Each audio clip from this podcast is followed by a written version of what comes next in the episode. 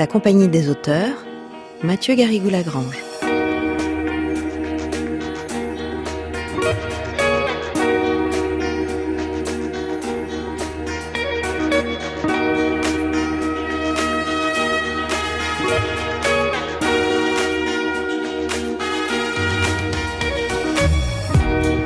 Bonjour à toutes et bonjour à tous. Merci de nous retrouver pour une semaine destinée en particulier aux lycéens et lycéennes qui passent cette année le bac de français en première ou l'épreuve de lettres en terminale, mais pas seulement à eux bien entendu, puisque pour les trois premiers épisodes de notre série, vous pourrez reconnaître la facture habituelle de l'émission avec l'analyse de trois grandes œuvres de la littérature française qui font partie des plus données au bac durant ces dernières sessions.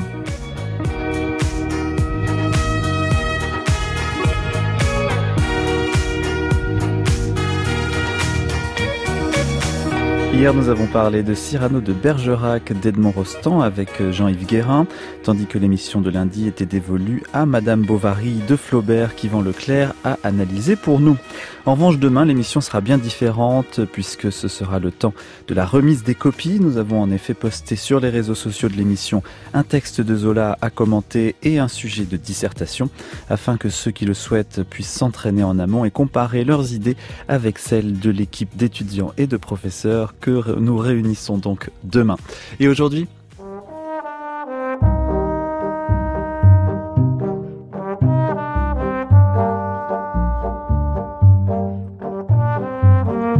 Aujourd'hui, nous parlons d'Hernani de Victor Hugo, qui marque un moment important dans l'histoire de la littérature française.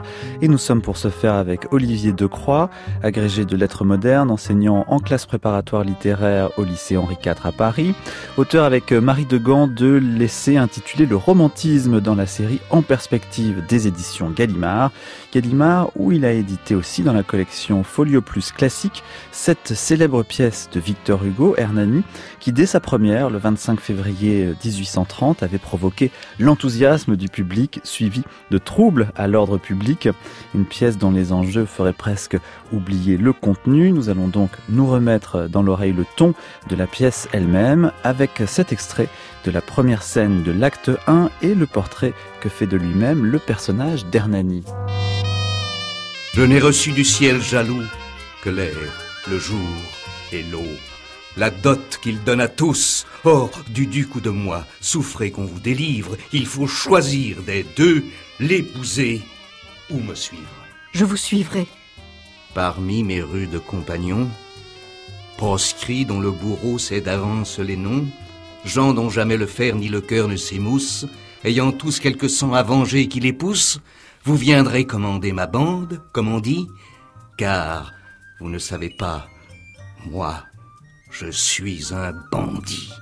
Quand tout me poursuivait dans toutes les Espagnes, seul, dans ces forêts, dans ces hautes montagnes, dans ces rocs où l'on n'est que de l'aigle aperçu, la vieille Catalogne en mer m'a reçu. Parmi ces montagnards, libres, pauvres et graves, je grandis, et demain trois mille de ces braves, si ma voix dans leurs monts fait résonner ce corps, viendront vous frissonner réfléchissez encore. Me suivre dans les bois, dans les monts, sur les grèves, chez des hommes pareils aux démons de vos rêves, soupçonner tout, les yeux, les voix, les pas, le bruit, dormir sur l'herbe, boire au torrent, et la nuit entendre, en allaitant quelque enfant qui s'éveille, les balles des mousquets siffler à vos oreilles, être errante avec moi, proscrite et s'il le faut, me suivre où je suivrai mon père à l'échafaud. Je vous suivrai.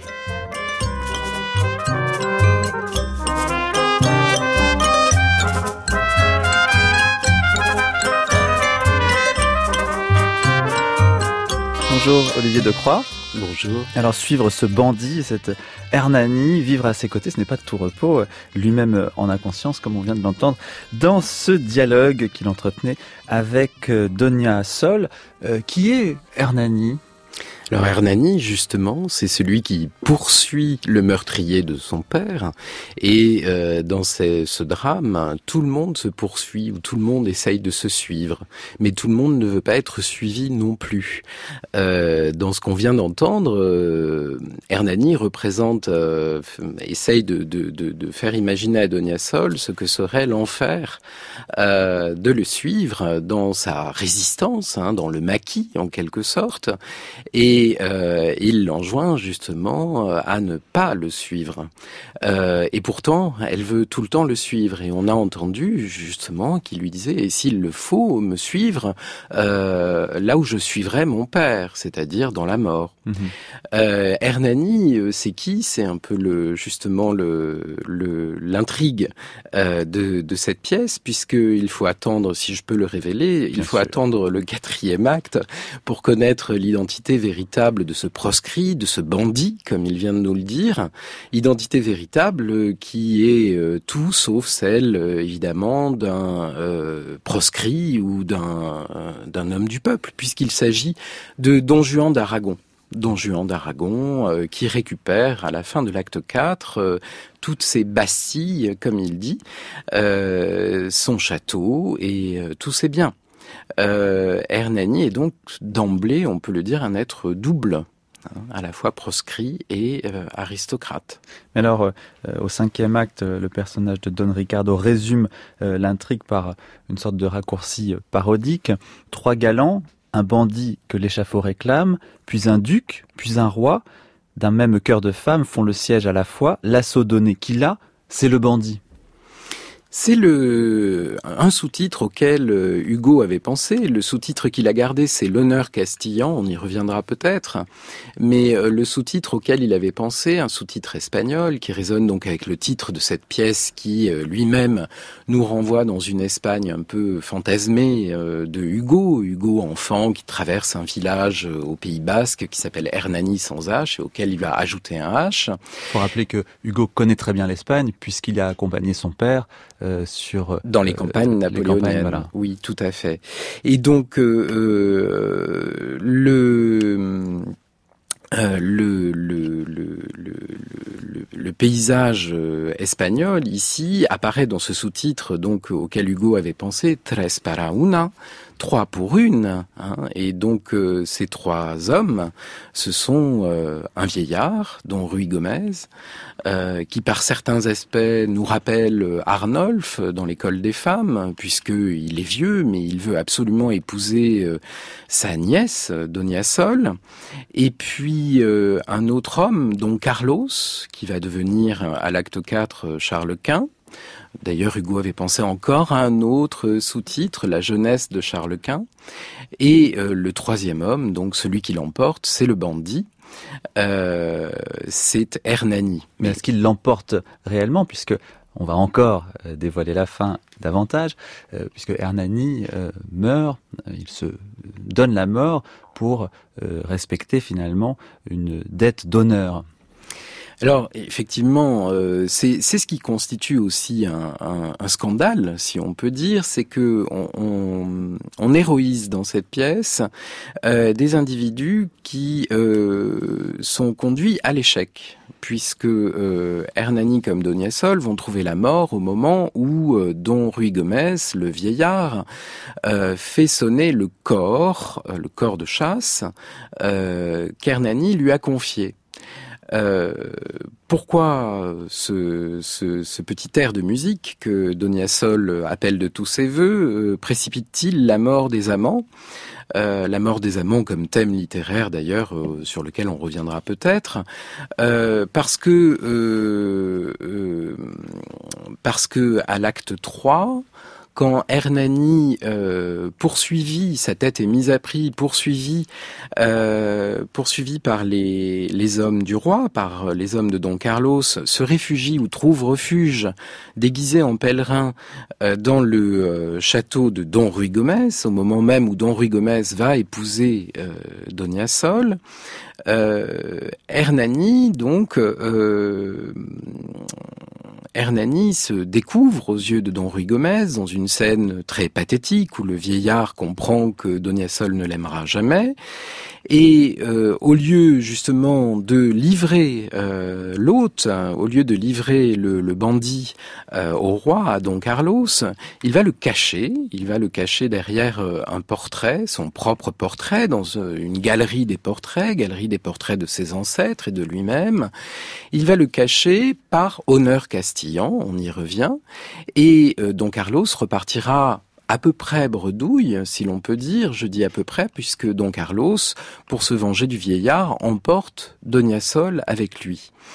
Euh, à partir de là, donc, euh, Don Ruy Gomez fait sortir euh, Hernani de sa cachette et une discussion s'engage entre les deux rivaux qui euh, va aboutir à euh, un pacte, un pacte très faustien d'ailleurs, euh, où les deux s'accordent pour se venger, tuer Don Carlos dans une conspiration qui n'aboutira pas. Et le vieillard demande à Don Carlos de lui promettre sa vie, de lui remettre sa vie en gage, et Hernani lui donne, euh, comme signe de sa promesse, son corps, mhm. évidemment le jeu de mots. Euh. C'est une attitude un peu romantique alors finalement, c'est même une intrigue qu'on pourrait qualifier de romantique, puisque c'est quand même ça le sujet finalement de l'émission d'aujourd'hui, c'est l'éruption avec la bataille d'Hernani, et on va voir un peu comment, avec vous, Olivier Decroix, de ce qu'on a appelé le romantisme, de ce qu'on appelle le romantisme. Alors, est-ce que l'intrigue est romantique? C'est une vraie question. Euh, on, y retrouve quand même beaucoup d'éléments qui appartiennent à une tradition littéraire. Un jeune homme qui doit venger son père, on songe quand même au Cid de Corneille.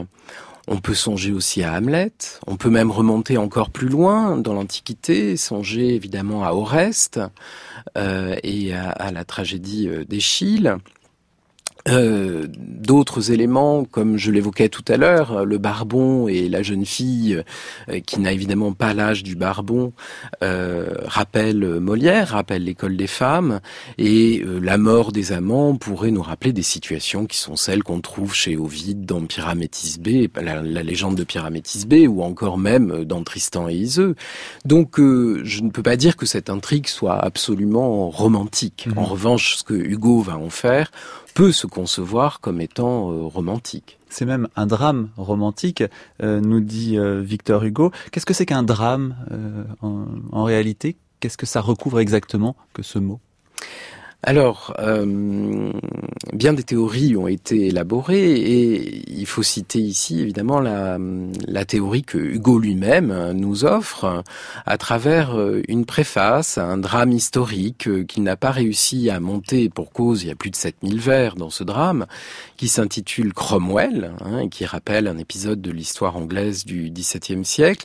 Et dans la préface de Cromwell, en 1827, Hugo essaye de théoriser ce qui, pour lui, est le drame romantique.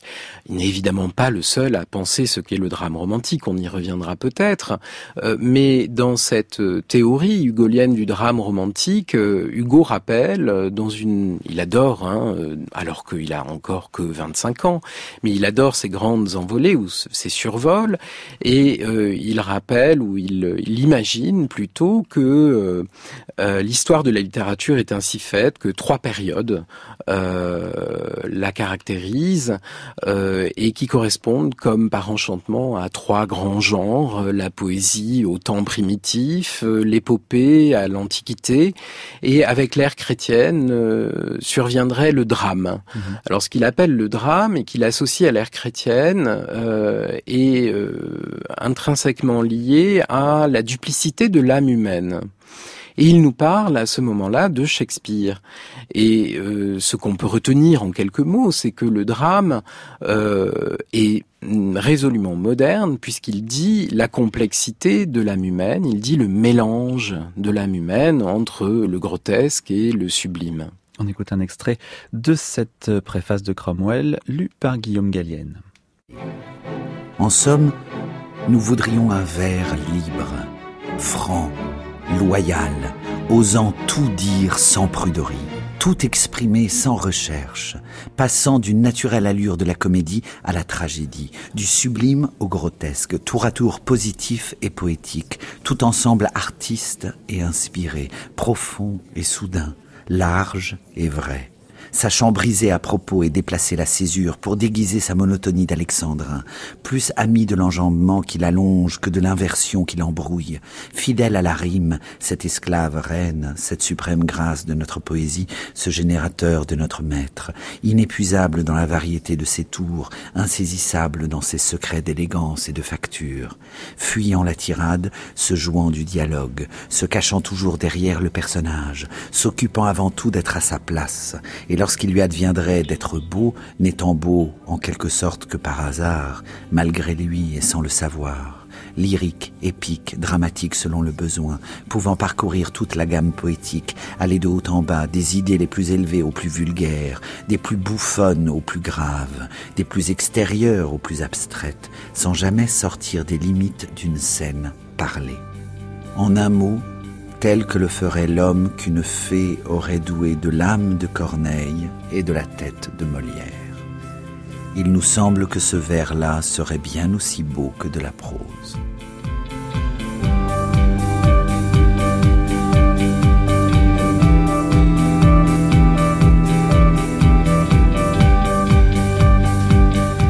Des auteurs sur France Culture. Alors, cette euh, préface de Cromwell, euh, Olivier Decroix, est-ce qu'on peut dire que c'est une sorte de marge d'approche qui va finalement conduire à euh, Hernani et à la bataille d'Hernani?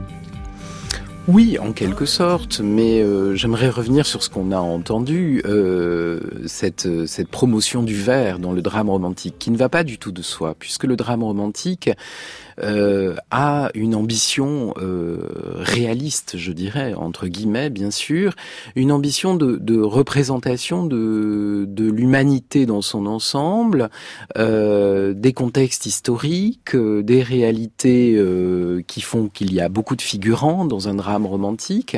Alors pourquoi le vers Et on viendra à votre question. Pourquoi le vers qui pourrait sembler justement, au contraire de la prose, assez peu naturel? Ça, c'est une spécificité de Hugo, hein, si on songe par exemple au grand drame romantique euh, Lorenzatio euh, de Musset, c'est en prose, ou même euh, un drame romantique qui a beaucoup de succès quelques mois avant Hernani, c'est Henri III et sa cour de Dumas. pourquoi le vers? Parce que le vers, pour Hugo, précisément pourra, et on l'a entendu, pourra, dans une forme de modernité, rassembler tous les registres possibles.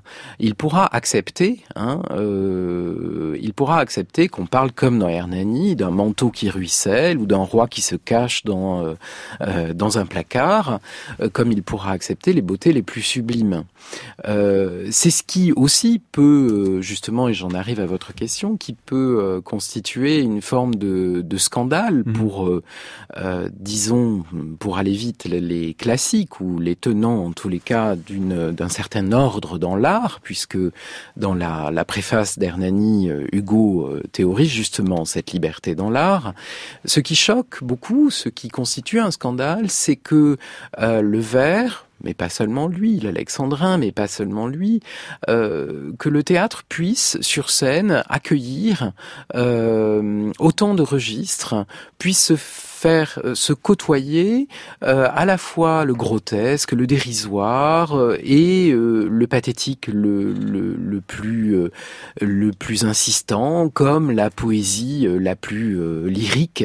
et c'est ce qui peut-être entraîne de la part de beaucoup de spectateurs à l'époque une forme d'incompréhension et qui amène immédiatement au rire puisque puisque ce qui a été reproché à Hernani, c'est justement ce caractère tout à fait irréaliste et euh, euh, ridicule. Donc pour Hugo, il va falloir forcer les portes euh, de l'institution la plus prestigieuse, la plus conservatrice aussi, euh, puisque c'est au théâtre français qu'il souhaite être représenté. Entre parenthèses, euh, pourquoi ne pas aller finalement jouer sa pièce dans un autre théâtre? Il y a chez Victor Hugo tout de même une volonté d'être reconnu aussi par l'institution, quand bien même il critique cette institution qui est le symbole du classicisme, le théâtre français. Oui, alors c'est un peu une idée reçue parce que euh, dès 1825, euh, le nouvel administrateur de la comédie française, le baron Taylor, a l'idée qu'il faut dépoussiérer tout cela, euh, que les théâtres des boulevards on, connaissent un succès retentissant, le vaudeville, le mélodrame sont les grands genres à l'époque, et il se demande comment faire pour pour que la comédie française continue, puisque c'est sa mission, à, euh, être un conservatoire donc du théâtre classique français, de Racine, de Molière, mais aussi de Voltaire ou même de Marivaux. Euh, et en même temps, comment la comédie française pourrait-elle euh, attirer autre chose que des auteurs classiques qu'on a évidemment, enfin dit classiques euh, du, début du 19e siècle et qu'on a évidemment oublié. Donc le, le, drame romantique a déjà a déjà franchi la porte de la comédie française au moment où Hernani va être monté, puisque je le disais tout à l'heure, Henri III et sa cour a connu un grand succès.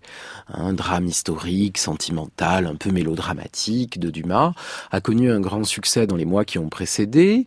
Euh, Vigny a, fait donner aussi sa version euh, d'Othello avec le mort de Venise dans l'année qui précédait. Et puis Hugo lui-même, dans l'été qui précède euh, l'hiver 1830, donc à l'été 1829, avait prévu de faire jouer une pièce, Marion de Lorme, mais la censure s'en est mêlée.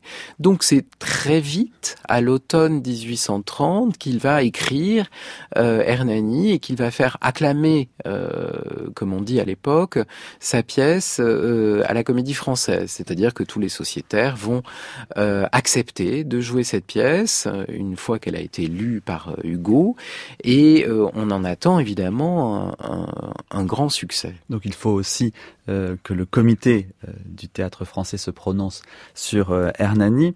Et voici euh, ce qu'il euh, décide.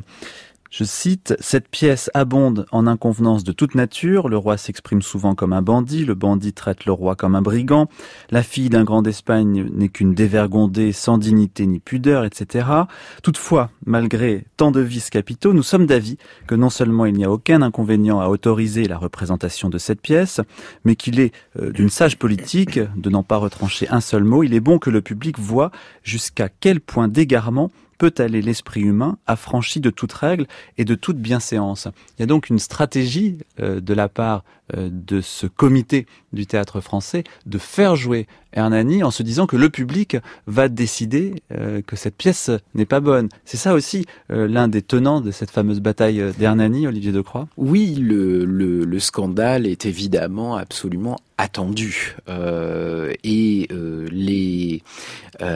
les détracteurs de la pièce, qui sont aussi au comité, espèrent justement qu'on va enfin en finir avec ce drame Parce que Hernani euh, est en quelque sorte un point d'orgue, hein, un aboutissement de ce qui vient de, de fermenter euh, dans les années 1820, le drame romantique. Et on trouve que vraiment c'est trop, c'est excessif. Et avec Hernani, on va se rendre compte, bien sûr, que tout ceci n'a aucun sens.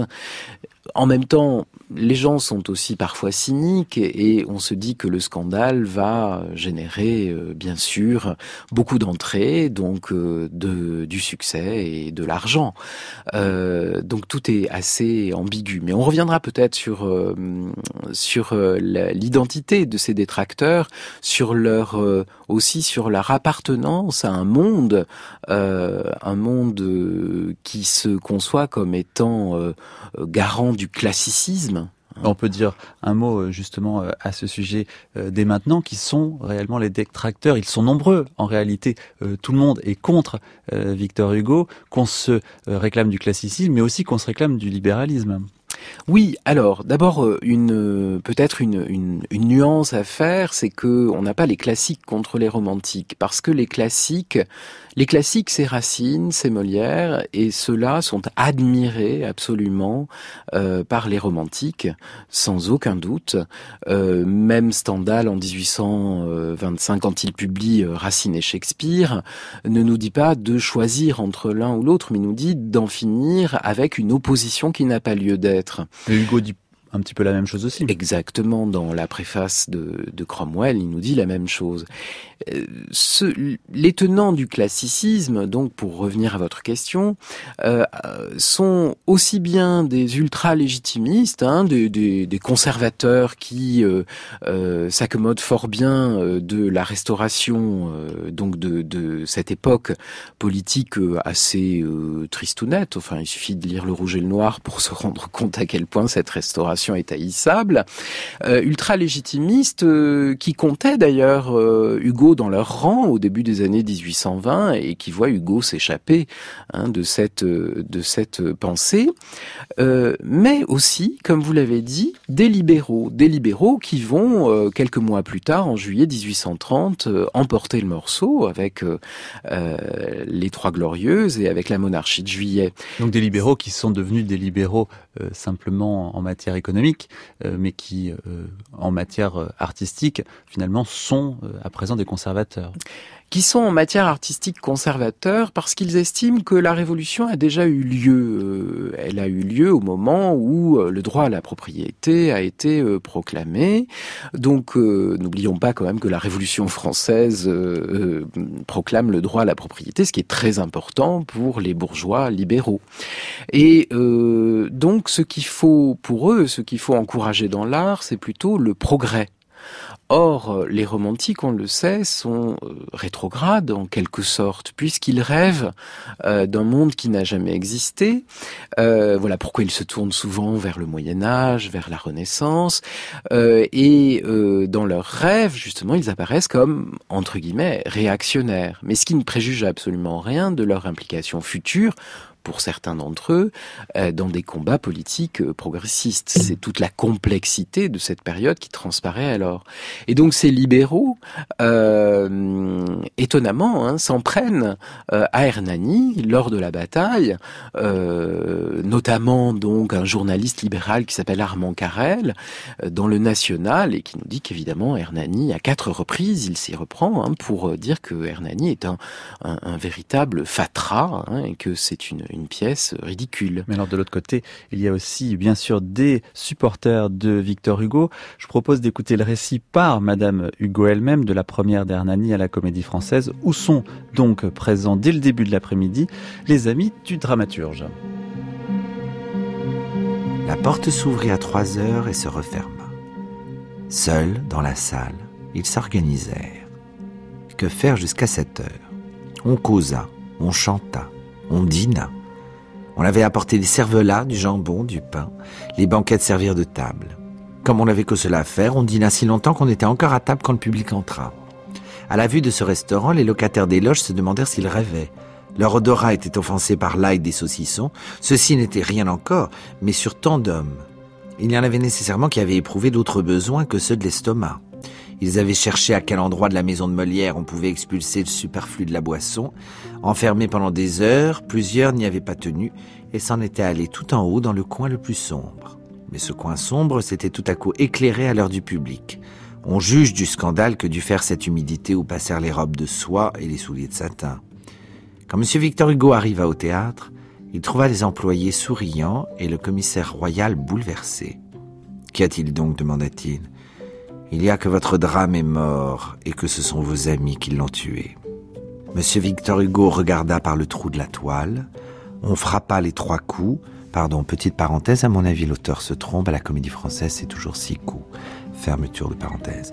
L'auteur vit lever le rideau avec le serment de cœur de celui qui livre à l'inconnu sa pensée et peut-être son avenir.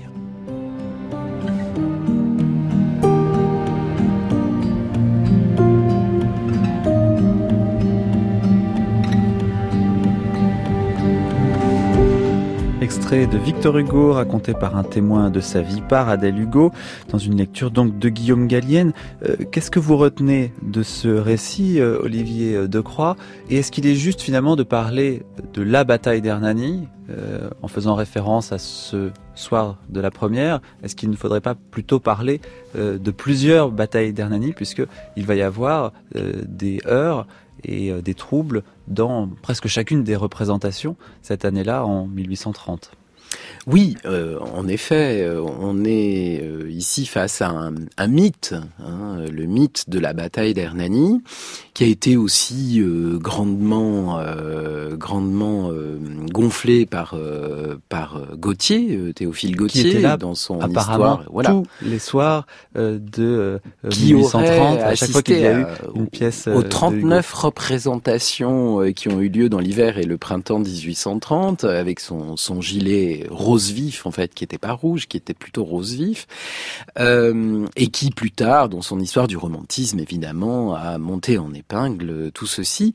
Mais euh, ce qui est intéressant dans ce mythe, et, et certains spécialistes se sont penchés euh, sur cette question, ce qui est intéressant dans ce mythe, c'est euh, d'abord une, une polarisation. Euh, là, dans le, le, le, la lecture qui, qui était faite par Guillaume Gallienne, le, ce qui est dit, c'est que les, les romantiques, euh, à qui évidemment on avait ouvert les portes euh, de la comédie française bien avant l'heure. Exprès, alors ça faisait partie de la cabale contre euh, Hernani. On savait que ça allait provoquer ce genre de troubles. On, on, savait très bien que les lieux euh, d'aisance étaient fermés et on savait très bien que quelques heures à manger, à boire, amèneraient évidemment ces, ces, ces, jeunes gens hirsutes à faire un peu n'importe quoi.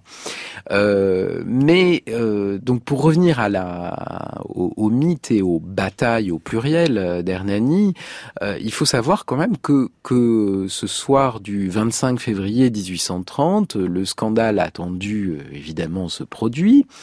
Euh, les comédiens sont quand même très dérangés hein, par, par tous ces bruits, ces chahuts. Ils peuvent pas réellement jouer. Ils ne peuvent pas jouer. Un, un des comédiens d'ailleurs qui joue le rôle de Don Ruy Gomez tient un journal et puis euh, il commente euh, souvent le soir euh, le, la façon dont s'est déroulée la représentation euh, il faut attendre quand même vraiment la fin du printemps 1830 pour qu'ils disent je crois que j'ai bien joué, c'était assez calme. on m'a écouté.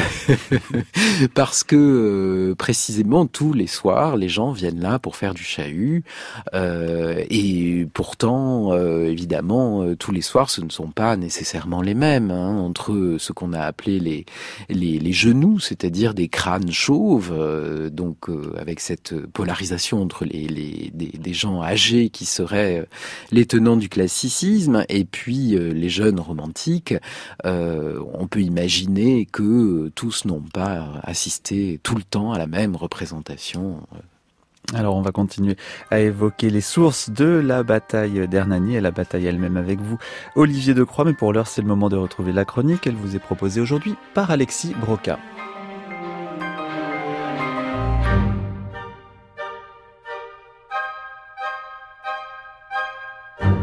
La compagnie des auteurs, Mathieu Garrigou-Lagrange.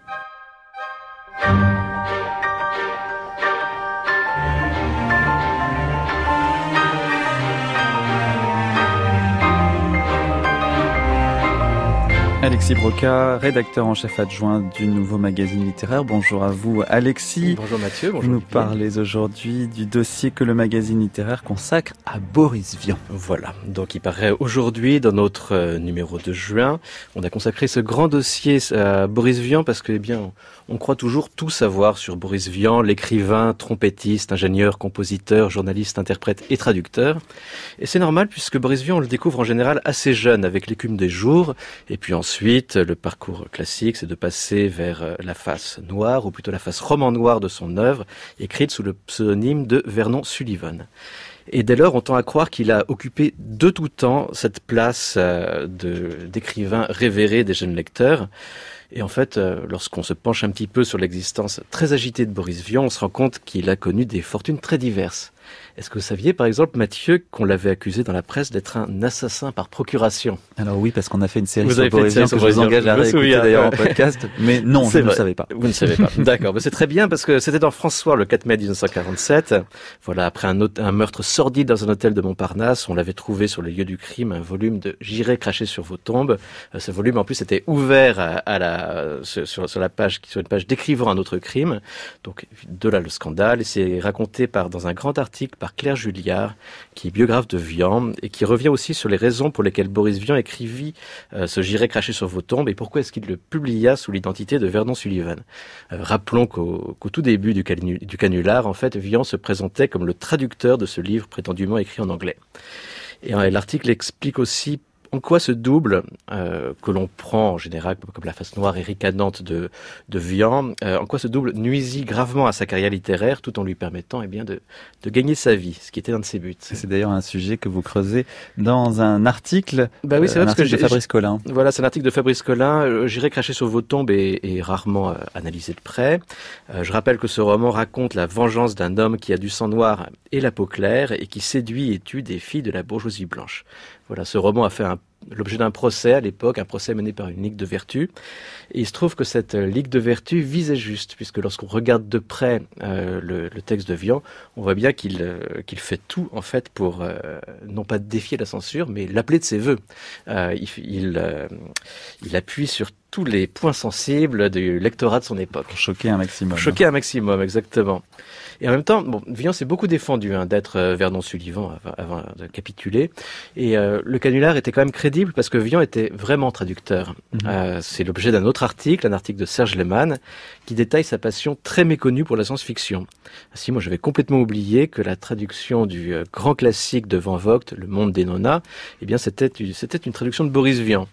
Et il a aussi signé dans les temps un grand article fondateur qui présente la science-fiction au lecteur français.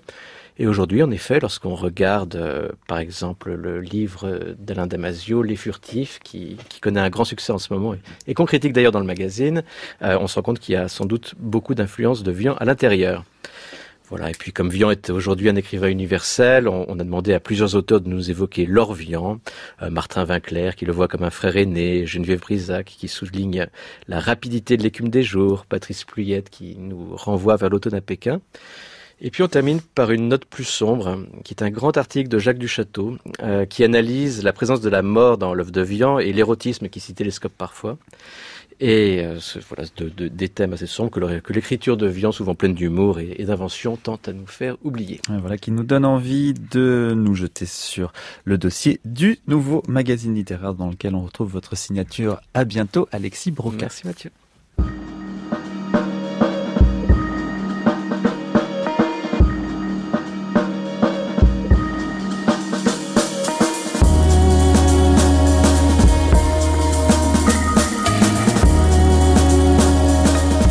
Bien sur France Culture et c'est la compagnie des auteurs au troisième volet d'une semaine consacrée aux œuvres les plus souvent données au bac de français. Aujourd'hui, Hernani et la fameuse bataille qu'a engendré cette pièce de Victor Hugo.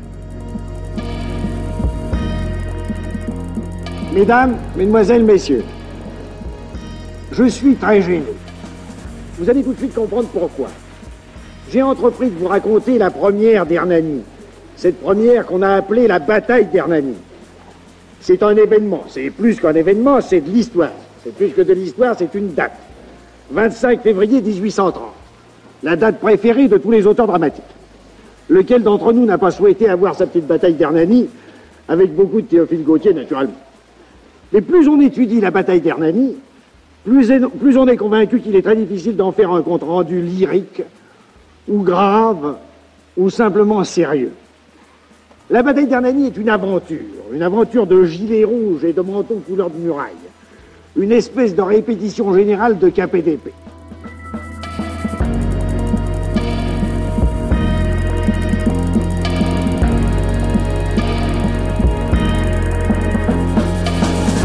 Extrait d'une conférence de Marcel Achard. Alors la bataille d'Hernani, Olivier Decroix, c'est le début euh, de quelque chose dans l'histoire de la littérature, d'un nouveau euh, mouvement, d'un changement profond dans l'art dramatique, mais c'est peut-être aussi le point d'orgue euh, d'une histoire qui a commencé bien plus tôt.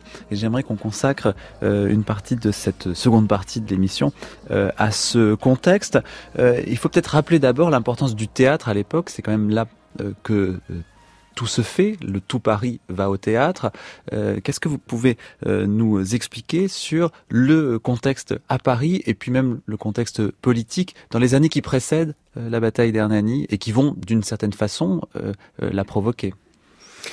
Alors, donc comme on l'a évoqué tout à l'heure, le, public se déplace en masse pour aller voir, c'est du théâtre populaire, pour aller voir des vaudevilles, pour aller voir aussi des mélodrames. Euh, le vaudeville et le mélodrame proposent euh, aux, spectateurs des intrigues assez simples qui sont en général assez rassurantes parce que euh, dans un mélodrame par exemple hein, le schéma est souvent un peu le même une une jeune fille innocente est la victime d'un traître fourbe. Des tas de, de, types de personnages qu'on retrouve dans le drame romantique hein, si on songe à Ruy Blas par exemple hein, dont Euh, le traître euh, qui euh, en veut beaucoup à la reine innocente. et dans le mélodrame, l'intrigue aboutit à un retour à la norme, à une punition bien méritée du coupable, du traître, ce qui évidemment confère à, à ce genre-là une forme de manichéisme qui est très rassurant, très réconfortant. Et je crois que, euh, sans entrer donc dans les, les détails de, de ce, ce, ce, contexte euh, dramatique et dramaturgique de l'époque, ce qu'on peut dire, c'est que euh, ce type de théâtre, pour les par exemple, les libéraux qu'on a évoqués tout à l'heure, qui euh, euh, sont assez euh, conservateurs du point de vue des mœurs, ce théâtre-là est bon pour le peuple. Il est bon pour le peuple parce que il ne fait pas trop réfléchir, parce qu'il divertit. Euh, alors que le drame romantique, euh, et en particulier le drame romantique hugolien, euh, donne un coup de pied dans la fourmilière. Et pourtant, c'est bien aussi à destination du peuple que Victor Hugo veut s'adresser. oui, d'autant alors d'autant plus si on, prend en compte le, théâtre romantique de Hugo après Hernani. Euh, dans la préface de Lucrèce Borgia, euh, Hugo compare euh, le théâtre à une chair. Hein. il s'agit de s'adresser, hein, et dans la préface de Ruy Blas, il, donne des catégories de spectateurs. bon, Hugo a une, une claire conscience hein, de la destination de ces pièces de théâtre. mais avec Hernani, ça n'est pas encore si, si évident. ce, qui, ce qui agite Hugo moment d'Hernani, c'est la volonté, comme il le dit dans sa préface d'Hernani, de, euh, de, de disloquer les frontières, enfin de, de, de transgresser les, Ce qui est une forme de, démocratisation quand même de l'art. C'est ça aussi le mouvement de l'histoire euh, de la littérature qu'amplifie euh, Hugo à ce moment-là, parce que euh, en mêlant tous les genres, euh, on désélitise euh, aussi. Oui. Alors il s'agit, c'est Anne Hubersel, la grande spécialiste du théâtre de Hugo, qui, le rappelait souvent. Euh, il s'agit donc de, euh, de, lutter contre un, un, théâtre euh, hiératique, rigide, hiérarchique en quelque sorte, ou qui maintient en tous les cas une hiérarchie. Il y a les grands genres, le grand théâtre, la grande tragédie, et puis il y a les petits genres populaires, et puis la comédie n'a rien à faire avec hein, le, le comique bas, la farce n'a rien à faire avec la tragédie. Euh, et ce que Hugo aime chez Shakespeare, justement, c'est ce mélange qui pour lui est au contraire du hiératique euh, que j'évoquais tout à l'heure, euh, qui pour lui est démotique, c'est-à-dire que le peuple, qui n'apparaît pas encore vraiment dans Hernani, hein, si on songe à Ruy Blas, oui, Ruy Blas, c'est le valet, c'est le laquais, l'homme du mhm. peuple, mais Hernani, lui, c'est, comme on l'a dit tout à l'heure, en, en vendant la mèche, c'est le l'aristocrate. Hein. Euh, le peuple n'apparaît que très peu dans Hernani. Il apparaît dans le grand monologue de Don Carlos devenant Charles Quint devant euh, la porte du tombeau de Charlemagne et euh, le, roi Don Carlos devenant empereur euh, fait naître cette magnifique métaphore du peuple océan. Mais il n'apparaît pas comme un, un, sujet agissant. Pour autant ce peuple doit se comprendre comme pour Hugo doit se comprendre comme le véritable héros de sa littérature. À la même, quasiment à la même époque, un an après, Hugo écrit un grand roman, Notre-Dame de Paris, euh, dans lequel le peuple a une place euh, gigantesque. Euh, on n'est pas encore face aux misères des misérables, mais ce, peuple, effectivement, Hugo ne le prend pas pour euh, ce pour ce qu'on pourrait mépriser comme étant une foule. Euh, et il ne conçoit pas son théâtre comme euh, comme à destination des élites, évidemment. Est-ce que le romantisme, selon Hugo, et peut-être pas d'ailleurs seulement selon lui, c'est la prise en compte de l'émergence aussi de l'individu dans la société, et même parfois de l'individu contre la société? Alors, autre problème, euh, qui est évidemment connexe, euh, c'est que dans Hernani, Contrairement par exemple à Ruy Blas, huit ans plus tard, où le laquais euh, qui euh, est déguisé par le, fourbe Don Saluste euh, en Grande Espagne retrouve son identité de laquais, dans Hernani on a le contraire. Hein. C'est un aristocrate qui se fait passer pour un rebelle, tout ce qu'il y a de plus populaire, avant de, se redécouvrir aristocrate. dans Hernani, cet aristocrate Hernani, Doniasol également, euh, ce sont des héros, des héros individuels, des individus qui ne sont pas à leur place euh, dans la société dans laquelle ils vivent, euh, mais ils ne sont en rien représentants d'une collectivité. Alors que peut-être dans le théâtre classique, c'était différent? Enfin, est-ce qu'il y a là une rupture ou pas? Oui, il y a incontestablement une rupture dans la mesure où le héros romantique est plutôt un anti-héros, euh, là où le héros euh, d'une tragédie racinienne, par exemple, euh, et c'est ce qui fait justement le tragique du personnage, euh, a une grandeur admirable. Le héros romantique n'est pas admirable. Donia Sol, elle veut suivre Hernani pour aller se faire tuer dans le maquis. Hernani est suffisamment bête pour avoir laissé tous ses camarades se faire tuer. ce ne sont pas de, de vrais héros. Euh, et ce sont en revanche des individus perdus, euh, perdus dans une société qui euh, qui les oppresse. et ce ce, ce qu'on pourrait appeler un, un schème romantique est effectivement présent dans, dans la pièce.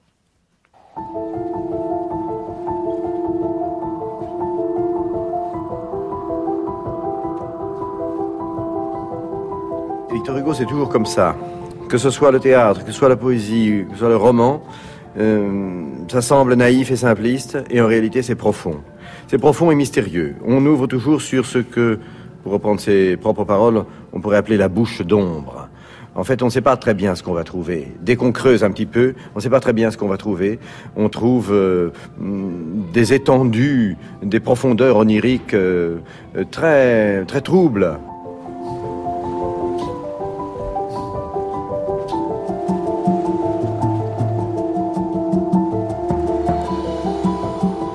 Des auteurs sur France Culture. Qu'est-ce que vous pensez, Olivier euh, Decroix, de ce que disait en archive Antoine euh, Vitesse euh, Qu'est-ce qu'il appelle, selon vous, la bouche d'ombre? Ça vous parle, cette expression? Alors, ce que dit la bouche d'ombre, c'est un grand poème mystérieux des contemplations. Vitesse euh, et euh, une autre grande spécialiste du théâtre de Hugo, Florence Nogrette, en parlerait beaucoup mieux que moi. Euh, Vitesse, quand il a mis en scène Hernani, euh, a été très sensible justement à tout ce qui était dans l'ombre. Ce qui est dans l'ombre, pour le dire simplement immédiatement, ce sont les forces du passé. Ces forces du passé euh, qui, euh, justement, rappellent le poids de la société, l'oppression sociale contre l'individu. Du passé d'avant la Révolution ou du passé révolutionnaire? Un passé général, c'est le, passé. Pour moi, Hernani est une tragédie de la filiation. Et ce passé, c'est le passé paternel.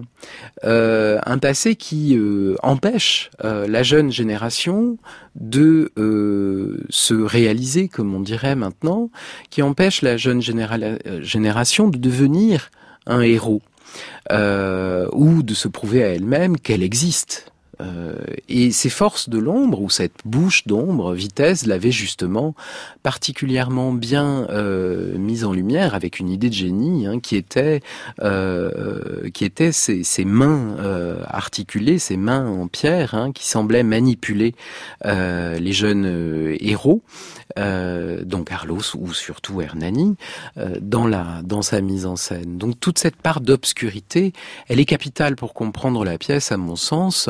Euh, qui est une pièce très sombre, et c'est le pessimisme justement de ce de ce drame euh, qui euh, qui a provoqué un tel scandale et de tels malentendus aussi. Aujourd'hui, on parle beaucoup dans cette émission de la bataille d'Hernani. Finalement, on en vient davantage à parler euh, de l'histoire euh, à travers euh, cette pièce que de la pièce elle-même. Puisqu'on est dans une semaine à destination des lycéens qui passent le bac, est-ce que vous avez le sentiment qu'aujourd'hui cette pièce, et que même très rapidement cette pièce est devenue célèbre pour ce qu'elle représentait, davantage que pour euh, elle-même. Et est-ce qu'à l'examen, finalement, c'est davantage de la bataille d'Hernani qu'il faudrait parler que de la pièce euh, elle-même? Alors ça, c'est justement la difficulté de l'inscription de cette euh, œuvre dans un programme de, terminale littéraire autour justement du contexte. Et il me semble que le pour aller vite, que euh, l'intérêt de, de, de, penser la bataille d'Hernani en fonction de euh, ce que nous raconte euh, ce, ce, drame réside justement dans les raisons du scandale. Hein, on y revient. Les raisons du scandale, je sais pas, moi je serais un, un, un étudiant en terminale, je me poserais la question de savoir dans quelle mesure je ressemble ou non à ce très jeune homme, Hernani. Euh... Très jeune homme qui, par parenthèse, était joué euh, lors de la première par des gens plutôt âgés. Oui, euh, surtout tous les acteurs étaient très âgés. Donia Sol, c'était Mademoiselle Mars qui avait quasiment 50 ans. Oui. Euh, bon, mais alors que Donia Sol doit avoir bien. quoi, 20 ans dans la pièce Oui, à peine. À peine. Hein, et, et, donc la, la, question que je me poserais, c'est est-ce que je lui ressemble? Pourquoi est-ce que je lui ressemble? Est-ce que je lui ressemble parce que moi aussi je suis une force qui va, c'est-à-dire qui ne sait pas où elle va hein en réalité dans ce fameux, euh, euh, dans cette fameuse tirade où, où Hernani, euh, euh où Hernani euh, représente à Doniasol tout le danger qu'il y aurait à le suivre, il lui dit finalement qu'il est un peu comme Satan, euh, l'ange déchu euh, et qui euh, est renvoyé par Dieu aux enfers et qui ne sait pas très bien où il va. Hein, si je peux me permettre de lire quelques quelques vers, vers restés célèbres, donc à l'acte 3, scène 4.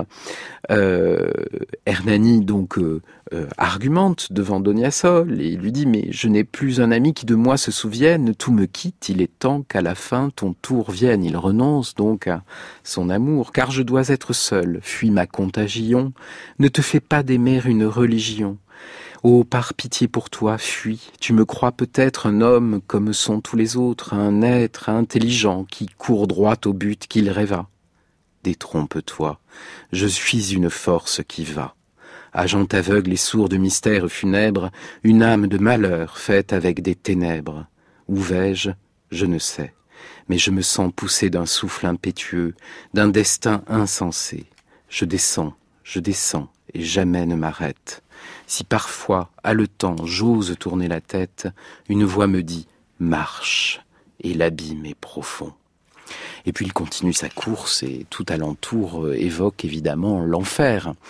Euh, c'est peut-être euh, pour un, en court-circuit, si je puis dire, un rapprochement qu'il faudrait faire entre euh, ces grands moments lyriques effrayants et le contexte de la bataille d'Hernani qu'il faudrait, c'est autour de ce, ce mmh. rapprochement qu'il faudrait réfléchir. C'est comme ça en tous les cas que vous le travaillez. Je ne sais pas si vous le travaillez avec euh, vos étudiants qui ne sont pas des bacheliers, puisque vous êtes en classe préparatoire, mais c'est comme ça que vous le travailleriez, d'abord par euh, l'identification au personnage, euh, pour ensuite réfléchir. Pourquoi pas C'est quand même du théâtre.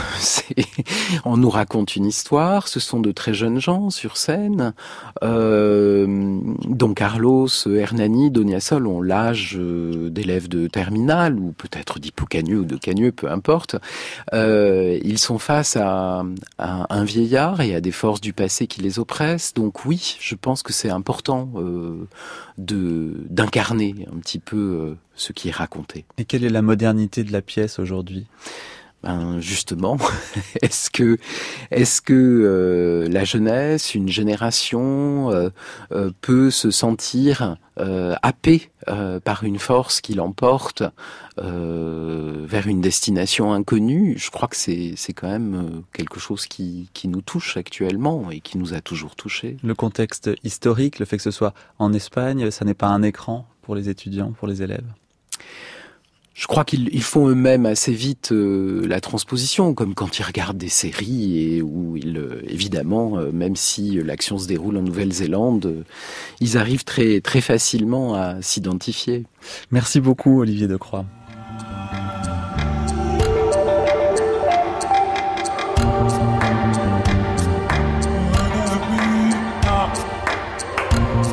Je rappelle que vous êtes professeur au lycée Henri IV à Paris, auteur du dossier et des notes de Hernani de Victor Hugo dans la collection Folio Plus classique des éditions Gallimard.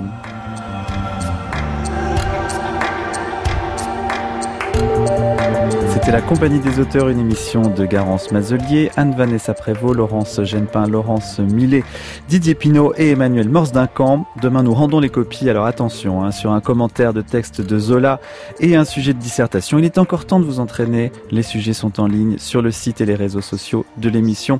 Tout de suite, c'est la poésie avec l'élève Jacques Bonafé. Bonjour, bonjour la compagnie.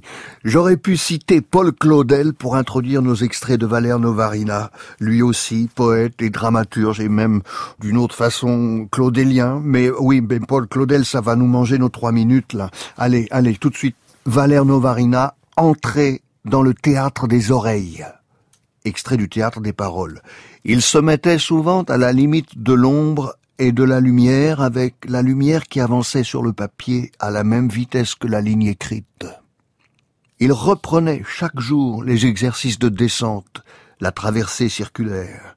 Il ne repartait jamais de l'endroit où il était parvenu la veille, mais toujours plus avant, toujours plus en arrière, plus antérieurement au point de départ, en reculant, en sautant à l'envers, il inscrivait ses paroles non pour s'élever au-dessus d'autrui par la lecture, par la pensée, par la langue française maîtrisée, mais pour descendre dessous, toujours aller plus bas, descendre sa passion descendante comme une descente manipulée, comme une passion qui lui a crevé les yeux.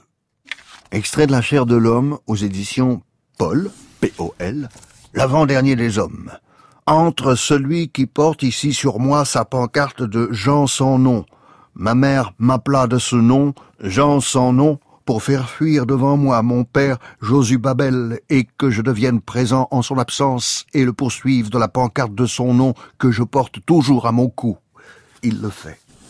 Extrait au passage d'un texte de Valère, le théâtre n'est pas une antenne culturelle pour la diffusion orale des littératures, mais l'endroit où refaire matériellement la parole mourir des corps. L'acteur, c'est le mort qui parle, c'est son défunt qui m'apparaît. Retour à la chair de l'homme. Il parle à un gant, le ramasse et le jette. Raconte, gant que voici, dis-les de toi-même si tu les oses, les souvenirs de la buanderie vue à l'école de Trotton, Trottignon, la scène du carnaval d'action qui avait lieu dans la maison, la classe de la dame de danse remplacée par la maîtresse suivante, la nommée dame Irénée Polichon, refermée maintenant sous une partie de la terre qui la précéda, redit la poursuite lancée à la recherche de la fuite du petit Blaisio, sa vie en minitude, son militaria, son pouf, son demi-pensionnat, son trou au pif repeint. Son apogée en huitième mixte, sa mort survenue au sud du couloir B, sa sortie in extremis sa rechute sous son exécution pendant que nous avions pour apôtre l'apôtre Émiliandre de Liliandre, puis sa renomination par l'enfant de Palpus, son neuvième mariage victorieux en gare de Berne, sa vie à borne restante, sa fugue en lui-même, son utilisation en homme, sa nomination en homme, sa survie en homme suivie de sa sortie par le partant suivant, puis le mois précédent, son élongement, le macabia, l'indifférence des gens à sa cause tenace, sa tête muette et son silence partout devant la plupart,